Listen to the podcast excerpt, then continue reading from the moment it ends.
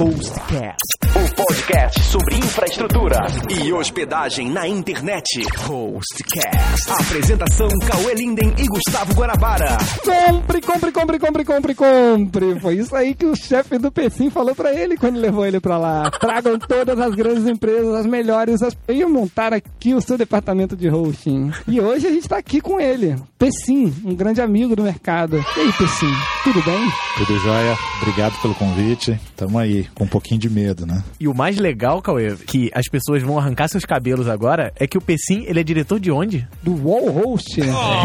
É, não é tá de bobeira não, Já cara. trouxemos aqui, no primeiro gravamos com Norma da Mata, ex-Terra, ex-Zig. No segundo gravamos com o Vicente, que é o presidente da Abra Host. Terceiro gravamos Ariel e Bruno. Ariel e Bruno. E agora, E Pecim, agora o Todo-Poderoso, capitão de navio. que tal qual o Jonatas Abbott vem sendo citado em todos, Todos os podcasts. é isso. Então, um grande prazer ter aqui o Pecim e, assim, vai ser um papo... Você acha que vai ser um papo legal? Vai contar tudo, cara. Cara, só sai daqui depois que contar tudo. Então vamos lá. Vamos primeiro às notícias do mercado com Paul, Lisane Monteiro e logo em seguida a gente bate um papo muito legal com o Pecim.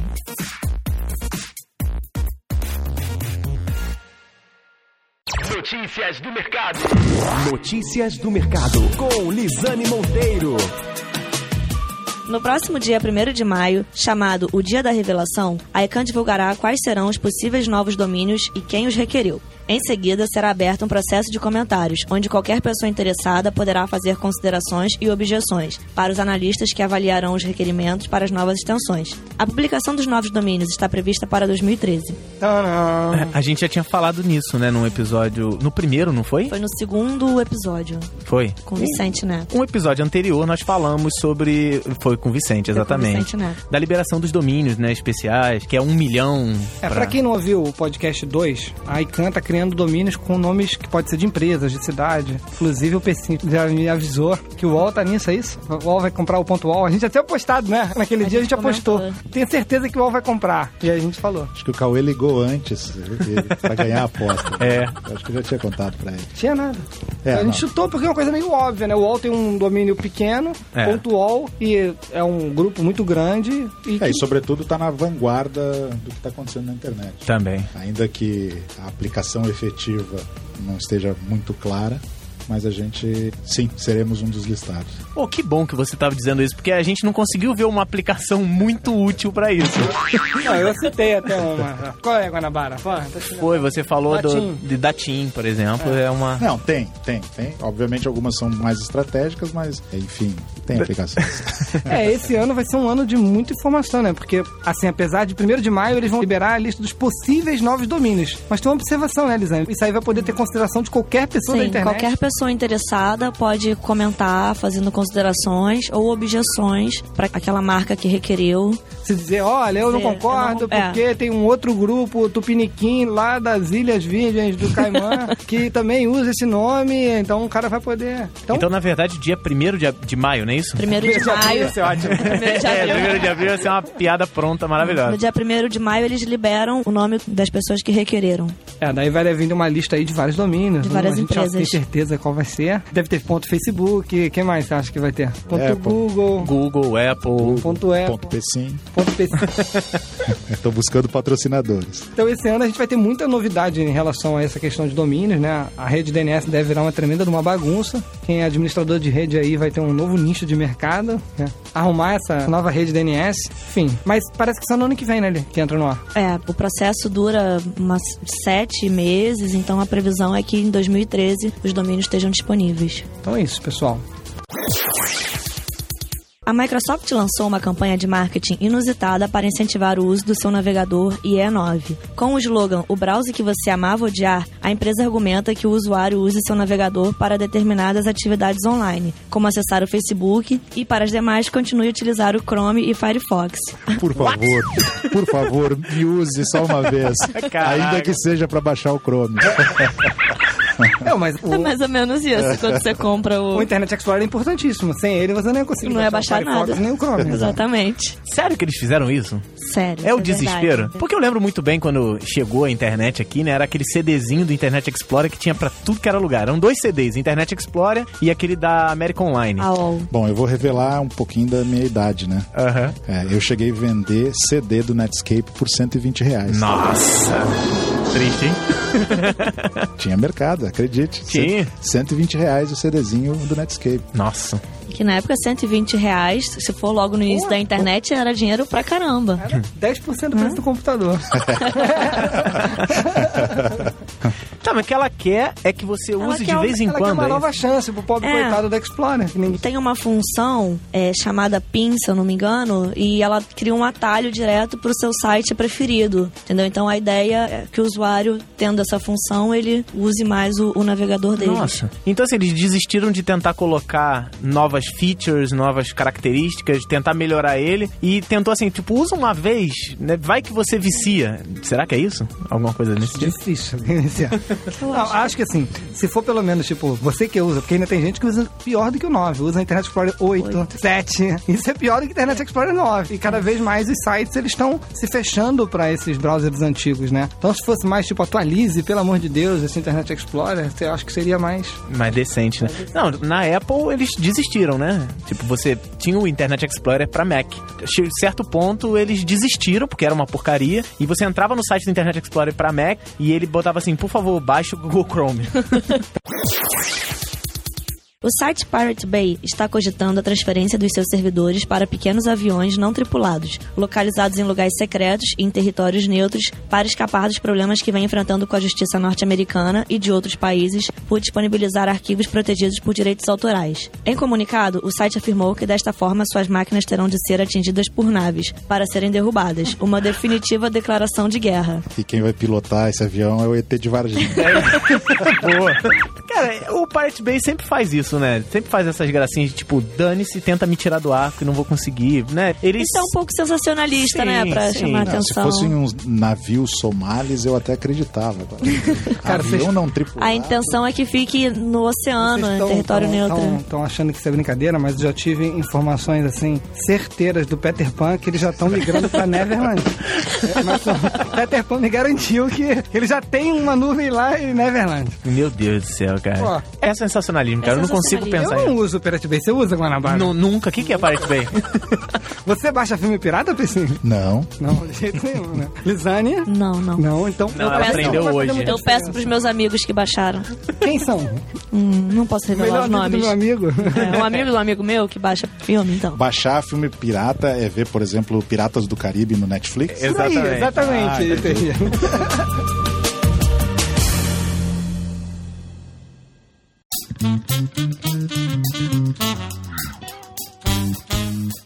isso, pessoal. Começamos nossa abertura e eu queria que o Pessim contasse um pouquinho da história dele no mercado de hosting. O Pessim acompanhou esse mercado desde o começo, assim como, como eu, como o Vicente, como a turma que já passou por aqui. Tenho certeza que o começo do Pessim ele serve de história para muita gente. Deixa eu tentar adivinhar. Você tinha 14 anos, criou um rosto em casa. eu acho que a gente tá repetindo. Eu vou fazer o seguinte: eu vou gravar essa história uma vez só e eu dou play quando convidar. Porque eu acho que todo dono de empresa de hospedagem começou com 14 anos no seu quarto alugando o servidor nos Estados Unidos. Adivinhei, Pessim? Não. Oh, finalmente, uma história nova. Eu já tinha dito, se alguém chegasse com essa mesma história, a gente não ia passar. Na verdade, eu comecei velho, né? Nos 14 anos eu jogava bola, né? Não tinha computador, Tinha na internet. não tinha internet, não tinha nada. É sacanagem falar que na época dele não existia computador. Não tinha, é. Tinha, né? Tinha. Sacaninha. Se é que dava pra chamar aquilo de computador, mas enfim. tinha. Bom, vou ter que encurtar a história, porque se for contar a história inteira, nós vamos precisar de 12 capítulos. Nossa. E, Bom, você já está convidado para os próximos 11, além desse. a propósito, eu quero agradecer. Nossa. É uma honra aqui Ai, estar gente, é um prazer. tá com o Cauê, que é o irmão mais novo que eu não tive. Guanabara, o ícone da internet brasileira. Que isso? A minha história com internet, ela é daquela época lá de 96, 97, 98, né? Eu comecei trabalhando na, numa área de suporte técnico de uma empresa chamada Nutec, depois vi- virou Nutecnet, depois virou Zaz, depois virou Terra. E no mercado de hospedagem especificamente, a minha história começa na Plugin. E a história da Plugin é uma história bastante interessante. Ela é diferente da clássica história do rapazinho de 14 anos que montou o provedor em casa. A Plugin foi montada por estudantes né, de lá da Universidade Federal do Rio Grande do Sul como provedor de acesso à internet. Ah. Que era concorrente lá de, de UOL, de Terra, de Mandic.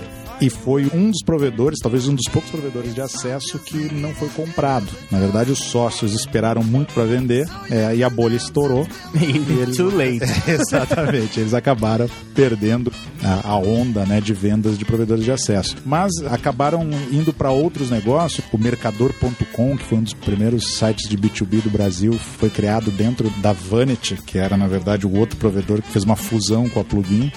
É, e, enfim, outros sócios foram para agências de publicidade online.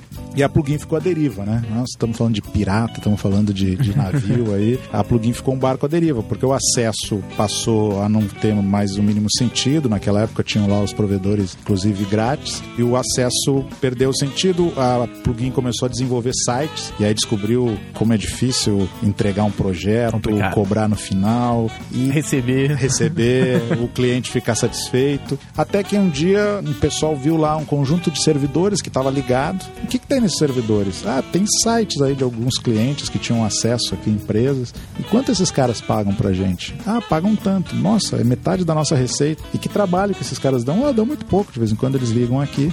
E aí nasceu a plugin.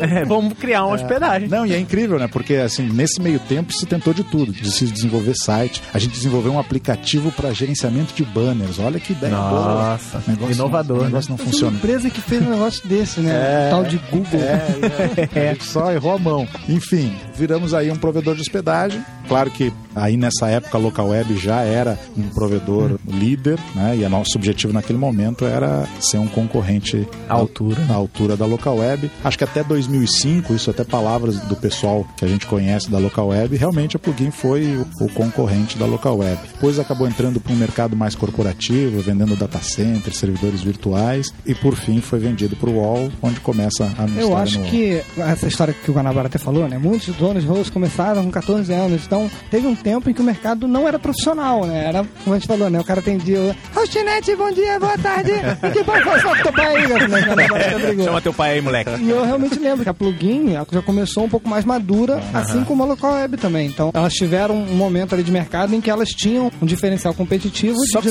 já ser profissional. Só pra eu me situar, essa época que ele tá falando é a época que a Hostnet já tinha nascido Tava ou ainda não? começando, tava Também tudo. nascimento. Isso era que ano, mais ou menos? Já tem... Estamos falando 2001, 2002. É, foi mais ou menos quando a Hostnet começou, quando eu tava lá na minha casa, treinando. Hostnet, bom dia. Nextel, era assim.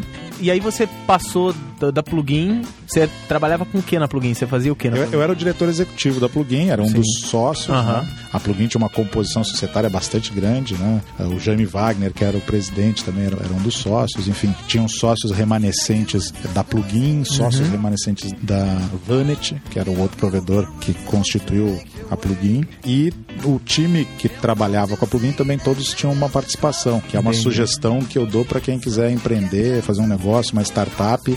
É, cria um grupo de boas pessoas, né? Uhum. E, e dê participação para elas. Você tem uma chance bastante grande de ter sucesso no teu negócio. Você vai ter gente trabalhando pra dar certo. E era né? verdade mesmo, a galera da plugin, ela era sempre muito envolvida É, com o negócio, é. né? O Mocelin, Mocelin, o próprio Jonatas, Jonatas, todo mundo... Zé Paulo, Mariano. É, o né? Mariano, Todos o Zé Paulo não, não tive O Zé muito Paulo era contato, financeiro. né? né? É, ainda Todo- tá lá. Todos eh, tinham uma participação, mas mesmo antes de ganhar a participação, vestiam a camiseta. É, exatamente. Como a plugin, empresa. a plugin era muito parecida com a nesse sentido, do, do fator humano, A assim. gente de- conseguiu criar um clima muito legal lá.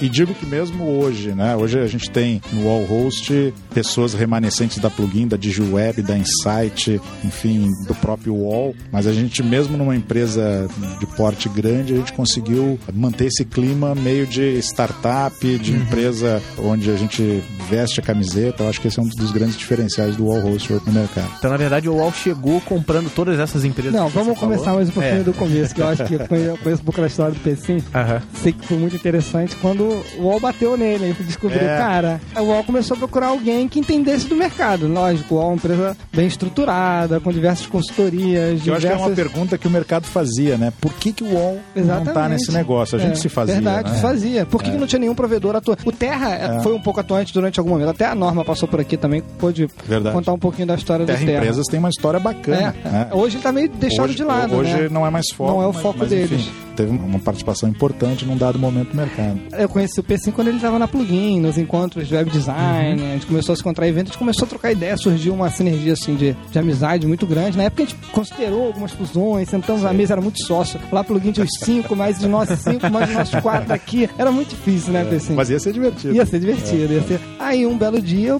o UOL decidiu entrar no mercado, sem avisar, né? O UOL descobriu aquilo que a, Que a gente já falava tinha descoberto. tempo. É. Na verdade, eu vou jogar aqui no mercado uma informação que acho que o mercado não tem, né? Para As pessoas que são mais próximas conhecem essa informação, mas a culpa do UOL. Parou, agora é propaganda e depois você. Aguarde, né? não saia daí.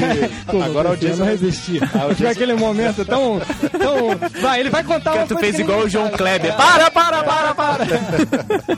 Vai, vai. Eu esqueci e não vou mais contar. que eu ia falar mesmo. né? Não, a culpa do UOL entrar no mercado é da local web. Né? Eu não sei nem se o pessoal lá da local web sabe disso. Eu já E se eles sabem se, se eles estão gostando de ouvir isso. É, eu, já, eu, já, eu já comentei isso para alguns mais próximos. Porque é, quando a local web começa a, a se movimentar para entrar na Bolsa de Valores, a tentativa da, dali do 2006... É, Foi um pouco antes da última crise. 2006, 2007, se eu não me engano. Ela postou né, os seus dados financeiros na Bolsa. Eu li. Tô todo mundo E no aí, mercado. e aí é claro que, a, Chamou que. O, o time do UOL que monitora muito as movimentações viu, opa, né, Tem dinheiro aí, tem né? dinheiro aí, uma empresa familiar que cresceu né, substancialmente. E aí se fizeram a pergunta que nós. Puta que pariu, por que, que esse dinheiro não tá aqui dentro, porra? exatamente. vai trazer alguém aqui pra trazer isso aqui pra dentro. Bom, e aí, enfim, né? E aí que vai mais uma dica para quem tá começando um negócio, né? Invista em assessoria de imprensa.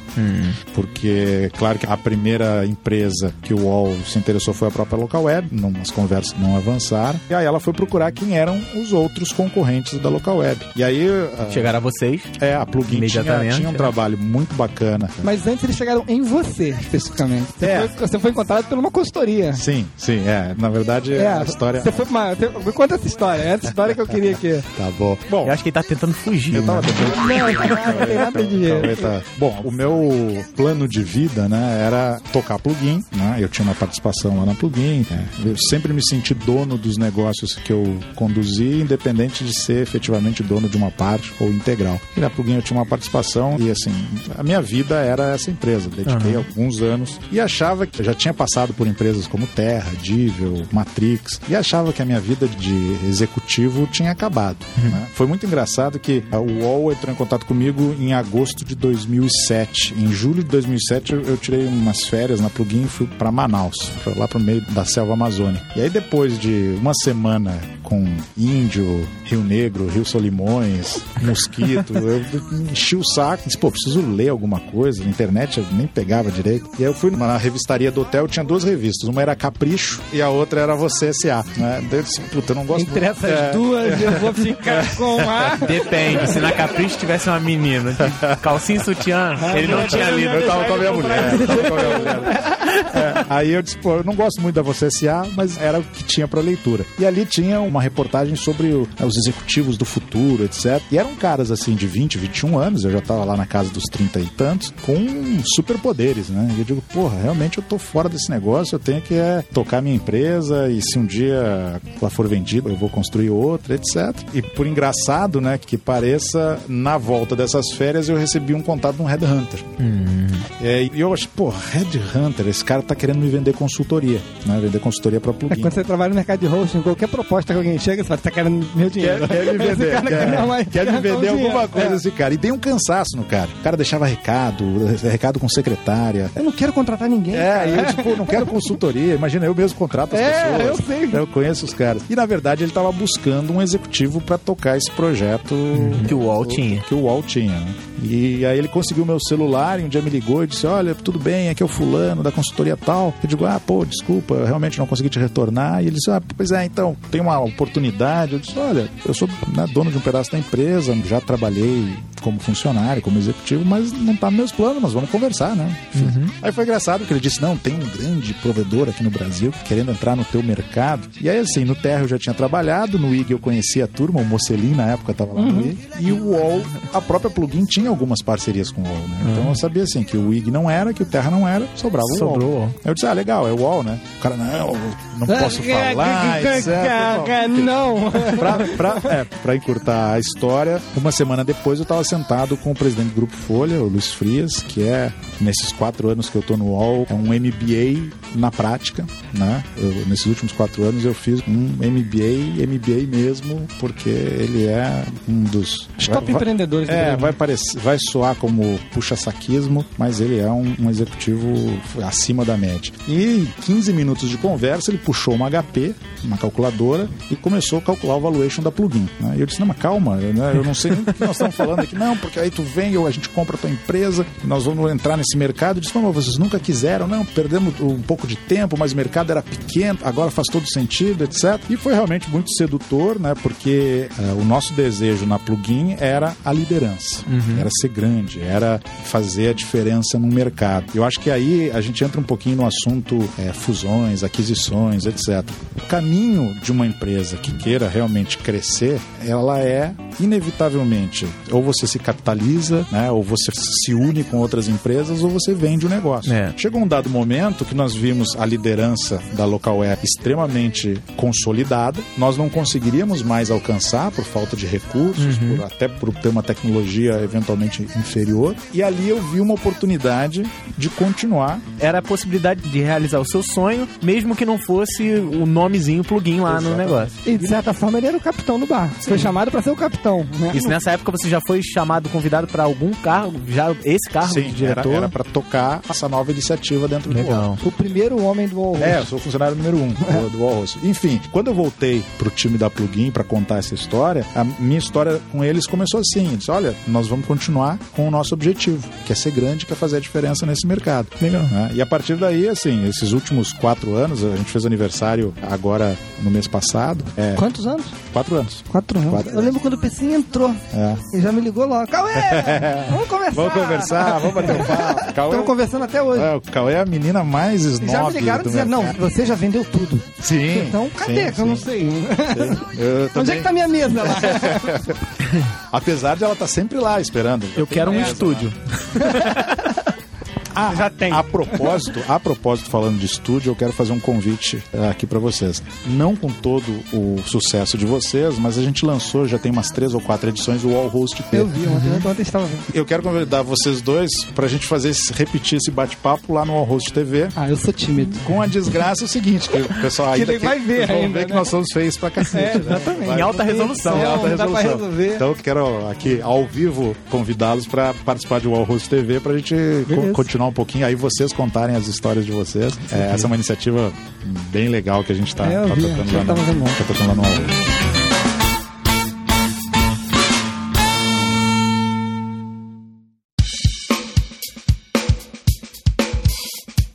Então o Pecim chega a um acordo pra ser o capitão do UOL. A primeira missão dele é comprar a própria empresa dele. É, na verdade, a minha entrada já é um pacotão, né? Eu até brinco, né? Que a plugin era o ativo e eu era o passivo, né? Que, que veio junto com.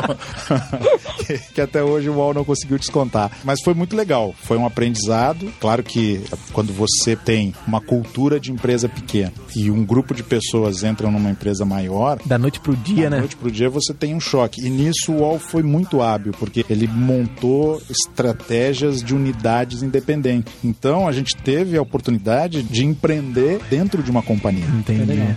Então, assim, no fundo era o mesmo time, só que agora com uma marca poderosa Uhum. e com mais recursos para fazer o, o, que no passado a gente não conseguia é, fazer. Porque na verdade eles não tinham nada, né? Então toda a equipe teve que ser mantida, ou boa parte dela, né? Praticamente toda, praticamente toda. E a partir daí a gente começou uma estratégia que era, bom, precisamos botar de pé uma operação. E a gente precisa de tecnologia, porque uhum. o, UOL, o UOL tinha tecnologia para o portal, Sim. mas não tinha uma plataforma para o negócio. A gente tinha visto algumas outras experiências de grandes empresas que compraram plataformas prontas, enfim, não tinham, não tinham conseguido uh, uh, sucesso e a gente não queria repetir né, essa estratégia. E foi aí que uh, a gente encontrou o Renato Weiner, né, que eu até brincava com o Renato, se eu sou o pai do All Host, o Renato é a mãe. É. Né?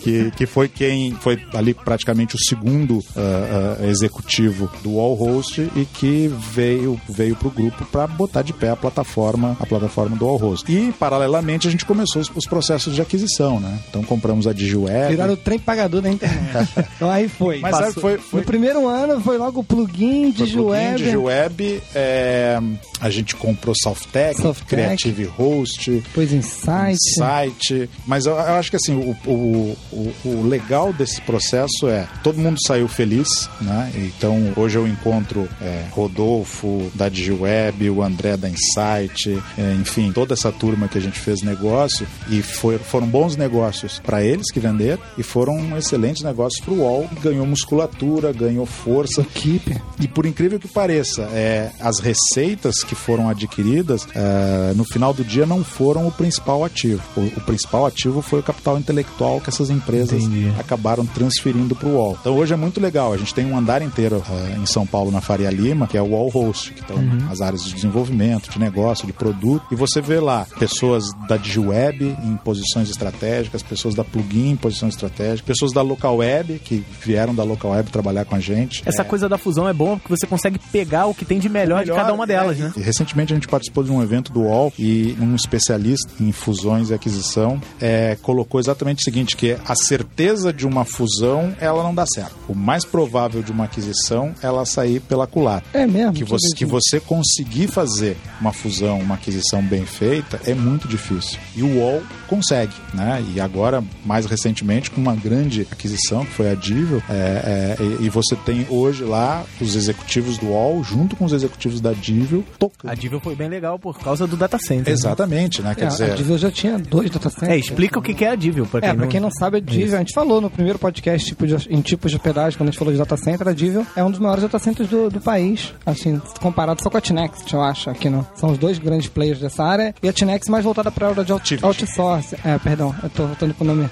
A Tinext é antes, né? A Telemar, é. perdão. Activity já é mais voltada para outsourcing, né? Já era um outro foco. Então, quando o UOL comprou a Divel, foi uma compra que o mercado nem esperava, eu acho. Assim, eu não, não ouvia um rumor de que. Eu acho que a Divel agregou muito pro UOL também. Sem de, dúvida. De, de, forma de vender. E aumentou muito o preço do hack do mercado inteiro também.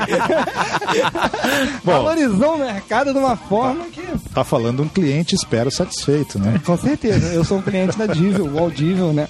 Minhas máquinas estão lá. É. Bom, é, é eu, eu acho que assim, a experiência foi legal e ela, e ela tem a base em cima dessa meritocracia, né? Quer dizer, se você tinha lá na DigiWeb alguém que entendia pra cacete de e-mail, bom, esse cara vai estar vai tá na cabeça do, do time de e-mail do Allhost. Legal. Se tinha lá na plugin um cara que entendia de banco de dados, bom, esse cara vai ficar gerenciando o banco de dados. É, é evidente que que quando você junta pessoas de culturas diferentes, é, todo mundo fica meio incomodado, Sim. né? Pô, é aquele incômodo inicial, né? É, quem é esse cara? Que quem é que chegou, vai mandar? Quem é que vai conquistar é, esse espaço? Pô, o cara chegou agora vai ser meu chefe, ou enfim, eu, é. tinha, eu tinha um esquema especial aqui na, na, empresa, agora mudou. Mas, mas é, assim, o que eu costumo dizer é, é a gente precisa sempre ter um plano e ter um plano de crescer e de conquistar uh, mais territórios, mais mercado porque a empresa vive desse crescimento, desse lucro e porque as oportunidades para quem está dentro do barco acontecem à medida que teu negócio cresce. Se você for uma empresa pequena de duas pessoas é, e não tiver um plano para fazer uma fusão, para vender, para se capitalizar, você não vai ter novas oportunidades para para as pessoas que estão dentro do barco. Então, é, ainda que fique todo mundo meio uh, desconfiado, é, uma das coisas que a gente tem na nossa, na, nos nossos princípios é considere a mudança uma oportunidade. É, esse é um ponto, ponto fundamental. Acho que nesse mundo de internet, né? Se você não tá apto a, a navegar pela maré, fica muito complicado. Se você é muito sisudo em, uma, Não, não um só calmaria, caminho, você tem que estar calmaria. sempre conversando, sempre tentando fazendo network. Eu acho que isso o PC sempre fez muito bem. O PC sempre conversou com o mercado, se- sempre estava atento, né? Então acho que o UOL não podia ter escolhido pessoa hoje. Eu não vejo pessoa melhor do que o PC para fazer. Putz, Vocês estão rindo agora- aqui. que agora-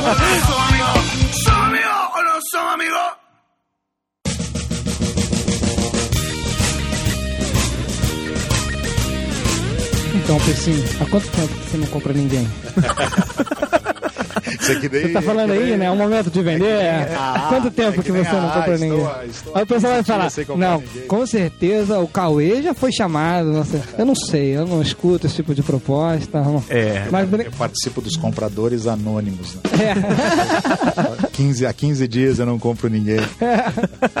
Mas e aí, o UOL, falando assim, do grupo inteiro, ele recentemente fechou o capital dele na Bovespa. Foi uma coisa que até o mercado não consegue entender muito. Normalmente toda empresa quer o quê? Quer abrir o capital dela para poder capitalizar, fazer esse dinheiro rodar, comprar mais empresas. Acho que o UOL conseguiu finalmente investir o dinheiro que foi colocado lá dentro e o pessoal ficou meio que sem entender. Tipo, ele fecha o capital, ele para de fazer aquisições. Qual é a situação atual da companhia? Não, a- da- da- do ponto de vista de, de bolsa de valores, os analistas já. Se você tem hoje artigos aí, tô escondido atrás. aqui, É, né, não, pra tranquilo. não aparecer. É, agora é pra não momento aparecer como eu sou feio. É, o- acho que os analistas aí já, já, já construíram alguns artigos que são, são, bas- são bastante conclusivos, né? É, resumidamente, sobre a saída da bolsa, é as ações do UOL não eram valorizadas pela, pela bolsa, é, pelo mercado, né, da forma como nós entendíamos que elas deveriam ser. É, por outro lado, os nossos concorrentes nacionais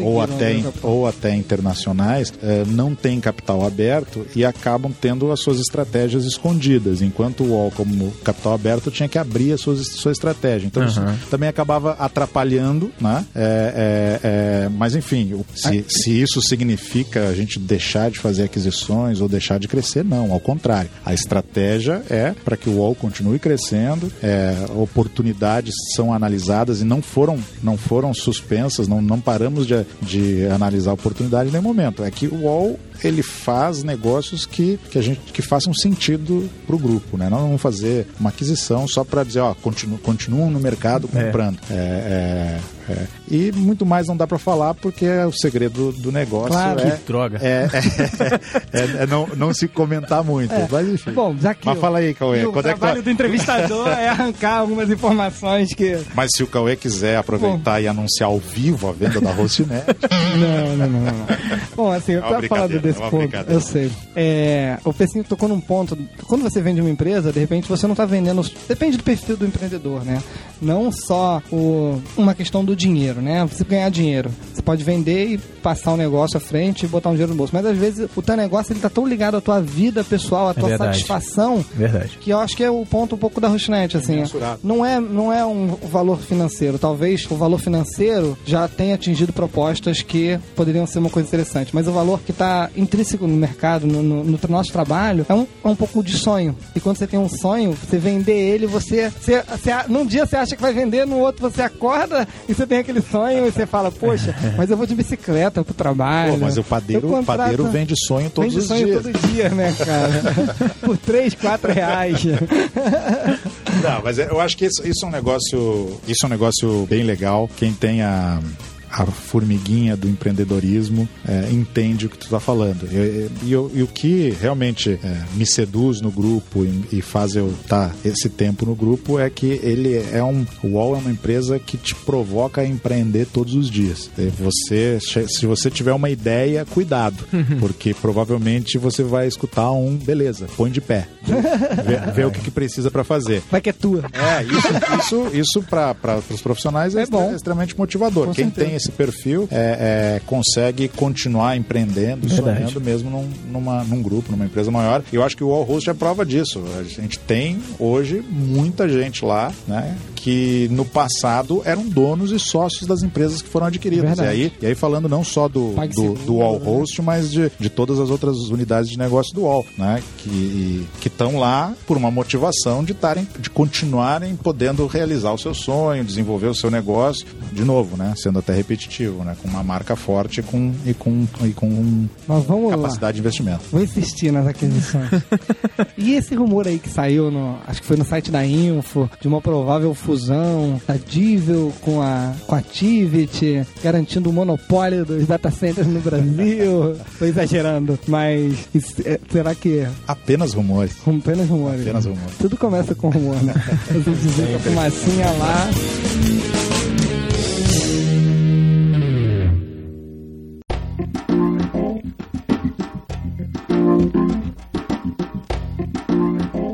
Então, Pecinho, eu tenho uma pergunta aqui que o Guanabara queria estar fazendo, eu vou fazer por ele, mas quando você pega uma empresa e bota pra dentro, Uma, uma empresa quais são as grande. dificuldades Você pega uma coisa produzir uma nova...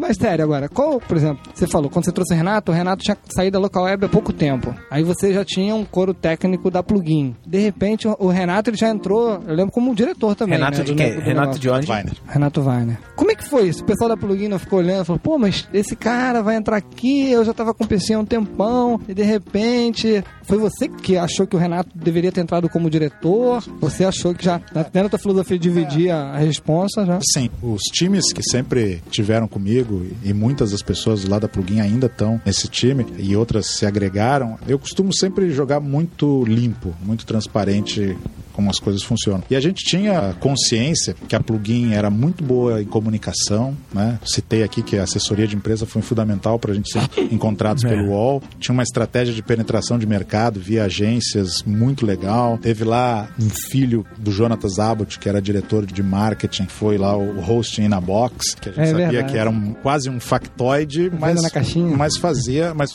mas fez um barulho tremendo, coisa que o Jonatas faz muito bem. Hoje, sócio eh, Dinamize. Já todo podcast. Todo, o eu ia falar isso agora. Todo podcast, aqui. Jonathan. É uma- é uma boa conversa. É. Então, assim, a gente tinha consciência que na parte de tecnologia a gente tinha gap, que a gente precisava agregar. Né? E à medida que a gente precisava agregar, a gente tem que estar preparado para receber novas pessoas. E inclusive novas pessoas que vão ser chefes. É, né? daí o Renato levou uma galera Já da local levou- web, levou umas 10 É, cabeças. e- mas aí a partir daí a gente sempre trabalhou para não ter feudos. Uhum. né? Então, assim, legal, tem a turma da plugin, tem a turma da DigiWeb, tem a turma que veio da É, Insight, depois, logo depois chegou a turma da DigiWeb. Exatamente. E aí o trabalho era exatamente o trabalho de mesclar, e aí nada melhor que a meritocracia para resolver. Quer dizer, o cara ter consciência que ele tá ganhando uma posição, um desafio, porque ele é bom naquilo que ele Uhum. faz, não porque ele veio da empresa A, da empresa B, da empresa C. Eu acho que isso é a chave. É Claro, falando aqui é muito fácil no dia a dia. Isso você- que eu ia falar, não é um conto de fadas. Nem Não, todas não. as vezes vocês acertaram. no dia a dia você tem que administrar muitas coisas, eventuais descontentamentos, enfim. Mas assim, eu costumo trabalhar sempre o que é melhor para o negócio.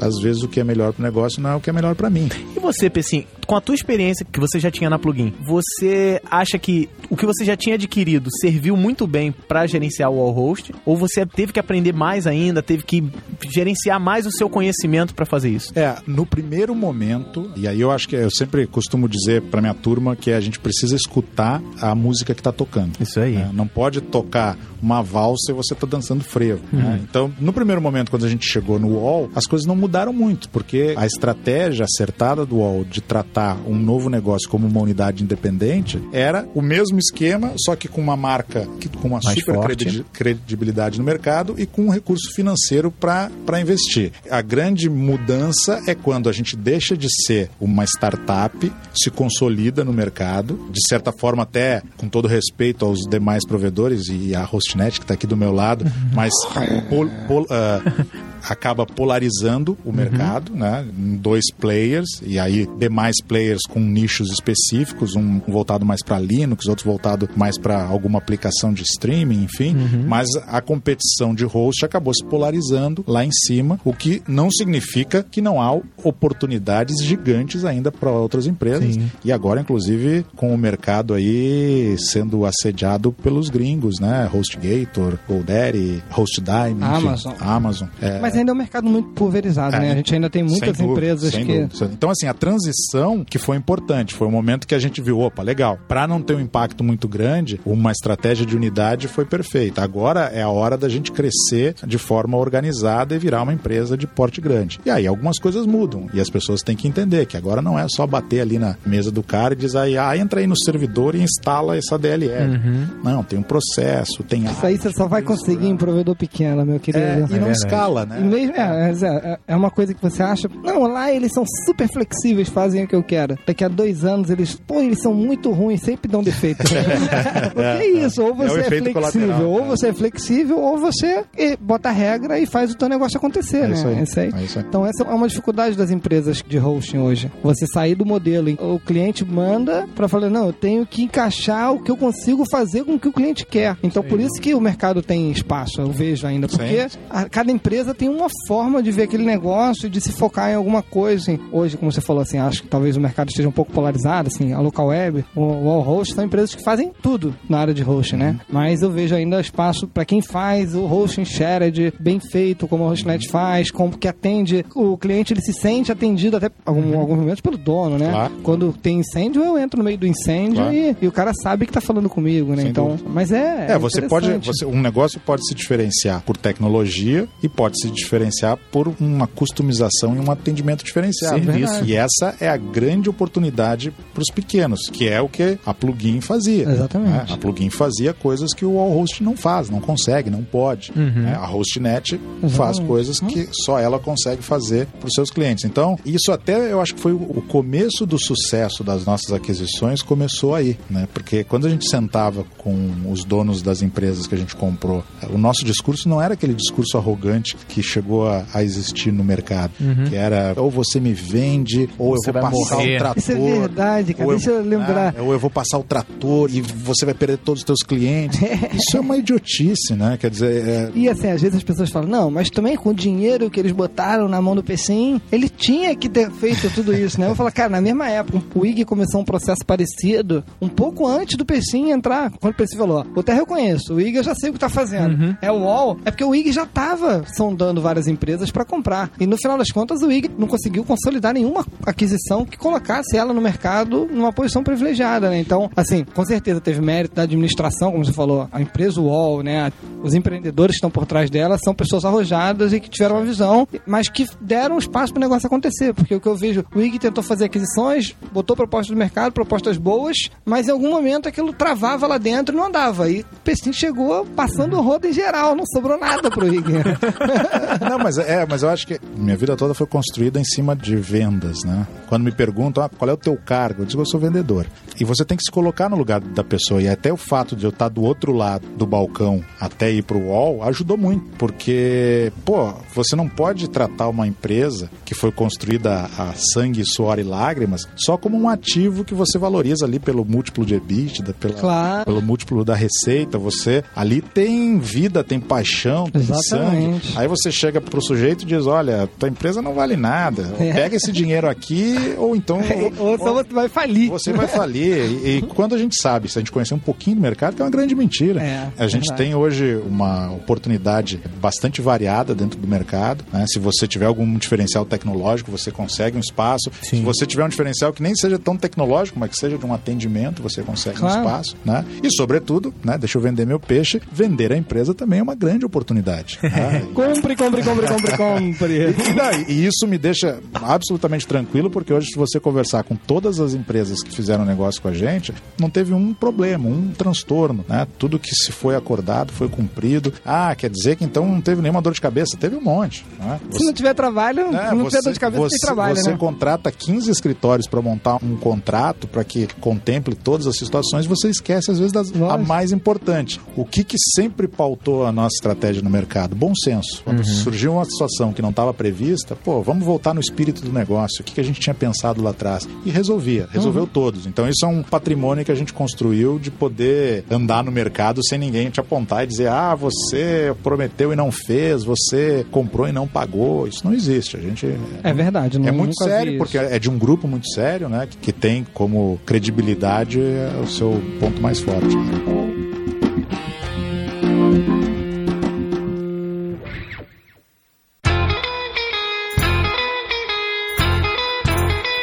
o Pessim tava falando da polarização do mercado, e daí pode ter parecido um pouco que já existe, tipo, ah, o cara ou ele é local web ou wall host. É, né, polarização não é monopolização. É, na verdade, o cara pensa, não, eu vou criar uma empresa de hosting pra vender pro host. não é bem isso. É, e, e, assim, porque sempre que você tem eh, um conjunto de aquisições em algum segmento, sempre a preocupação é, pô, vai monopolizar e aí o preço vai ficar mais caro e a gente não vai ter alternativa, que não é, que não é o, o caso do, do mercado de host no Brasil, né? É porque a local web e o all host juntos não tem 50% do share do mercado. Isso é legal. Que significa que existe sim muitas alternativas né? Ah, e concorrência é sadia. Eu, eu gosto de trabalhar numa indústria que tem concorrência, porque a concorrência faz todo mundo é, é, tentar fazer cada dia melhor. Inovar, né? E o consumidor ganha, ganha, ganha com isso. É, agora, é claro que a questão da escala, de você é, é, crescer o negócio, também tem a ver com você ter, cons- conseguir preço, né, um preço mais, mais é, adequado para os clientes, conseguir uma estrutura com maior disponibilidade de serviço. É, é, então, assim, nesse momento eu não vejo e acho que está bem distante qualquer risco de, de monopólio nesse, nesse mercado. A gente recebeu até a cartinha, né, do Ministério do Planejamento. É verdade, da, da entrada dos gringos aí, de investidores, mas é, é, não, né? Não tem. Eu acho que isso, isso é muito bom, muito bom para o cliente, né? O cliente, o cliente tem alternativa, cliente de host. Bastante empresa. E à medida que empresas de fora entram no Brasil, é, fazem com que os players nacionais é, se puxem, né? Para que, para que os serviços. Porque é, até recentemente a gente discutia isso na, na associação lá, que seguidamente em associação se levantam é, bandeiras nacionalistas, né? Compre hosting nacional, não ponha seu hosting no, no- no fora. É, o consumidor não tem que ser nacionalista, ele tem que ter serviço de qualidade. Exatamente. Então eu iria para um outro lado. Pô, tá entrando uma Amazon, tá entrando uma GoDaddy no mercado, vamos trabalhar para ser melhores ou tão bom quanto. Oferecer. Não, não, não se basear só na, na nacionalidade do negócio. Exatamente, Não exatamente. ser nacionalista, e sim oferecer alguma coisa melhor do que eles. Exata, exatamente. Isso foi pauta até de, um, de uma notícia que a gente Sim. teve aqui, que era realmente a entrada da Godaddy e do O da UOL, Amazon. o UOL tem uma história bonita, né? Brigou já com a OL. Já, já brigou com a Está na OL e, e- e- e a estratégia na época era Welcome to Vietnam. né? é, é- é claro que eu diria que a Amazon é uma empresa, é um exército muito melhor preparado que a American Online. Mas enfim, nós estamos prontos e vamos, vamos, vamos brigar mais essa briga boa. De novo, quem ganha é o consumidor. É, a América Online já provou que ela, uma gigante lá de fora pode chegar no Brasil e se dar mal, né? Tem as caras. Eu acho que assim, qual é o diferencial das empresas nacionais, né? É, parece ridículo, mas é, né? É, suporte em português, É isso por que eu ia exemplo. falar. É. E eu acho que, eu falei nisso, vou repetir aqui, sempre válido, que a cultura brasileira em relação à compra de tecnologia ela é muito diferente da americana. O americano ele tá mais acostumado, tipo, olha, é isso aqui, o tutorial tá aqui, te vira. O Fala, brasileiro fala o não. Cauê que tem de cadeira, né? Que tá, tem ficado bastante tempo lá fora e. É muito diferente. O- a visão do brasileiro já é totalmente diferente. Aqui as empresas, elas... Inclusive esse tênisinho é de lá. Esse tênisinho eu Boni- comprei lá. bonitinho, né? É verdade. Ainda bem que a empresa é minha, porra. É, o dono vai Não vir aqui gostou, fala com o chefe. Mas enfim, é, eu acho que as empresas nacionais elas pegam no, no braço do cliente e vão levando o carinha até o altar e casa com ele. Tipo, e eu acho que é isso que vai ser. E talvez uma pouco americana difícil. não tenha esse, não, não esse vai cuidado. Ter, não vai ter, a não ser que ele, que ele compre empresas nacionais e que essas. e que é uma coisa que pode acontecer, né? Assim, acho que é, existe grande possibilidade de empresas é, já mais organizadas serem compradas, assim como aconteceu com o UOL, para poder servir de base para o que para os interesses da- das outras companhias. Então acho que realmente ah, não, não, não devemos temer a, a entrada dos concorrentes, mas sim estar tá, atento e trabalhando no mercado.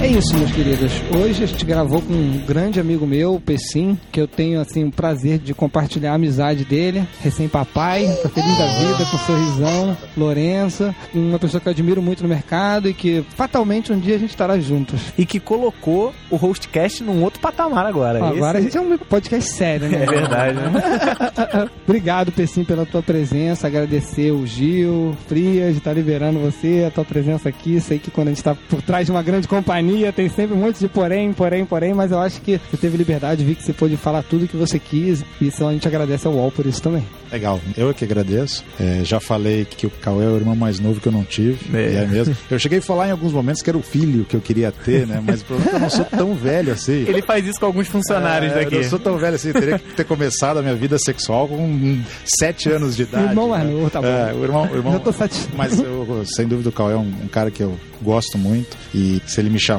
pra velório ou pra encher laje, eu venho. Pra participar aqui com o Guanabara de um bate-papo desses. Você já tá É convidado moleza, pra outro. é moleza, é moleza. Ah, eu, a gente vai estar no Hosting Com. Vamos, vamos. Então, tá lá. num podcast a gente já convocou o Pecim, eu e o Pecim já estamos confirmados. Michel, meu sócio, vai estar Vamos lá lá também. ensinar os mora lá. gringos a fazer rosto. Vamos lá, a gente vai gravar uns podcasts lá também, chama Casa Cepena. Vem cá! Why Cepena is so fucking shit?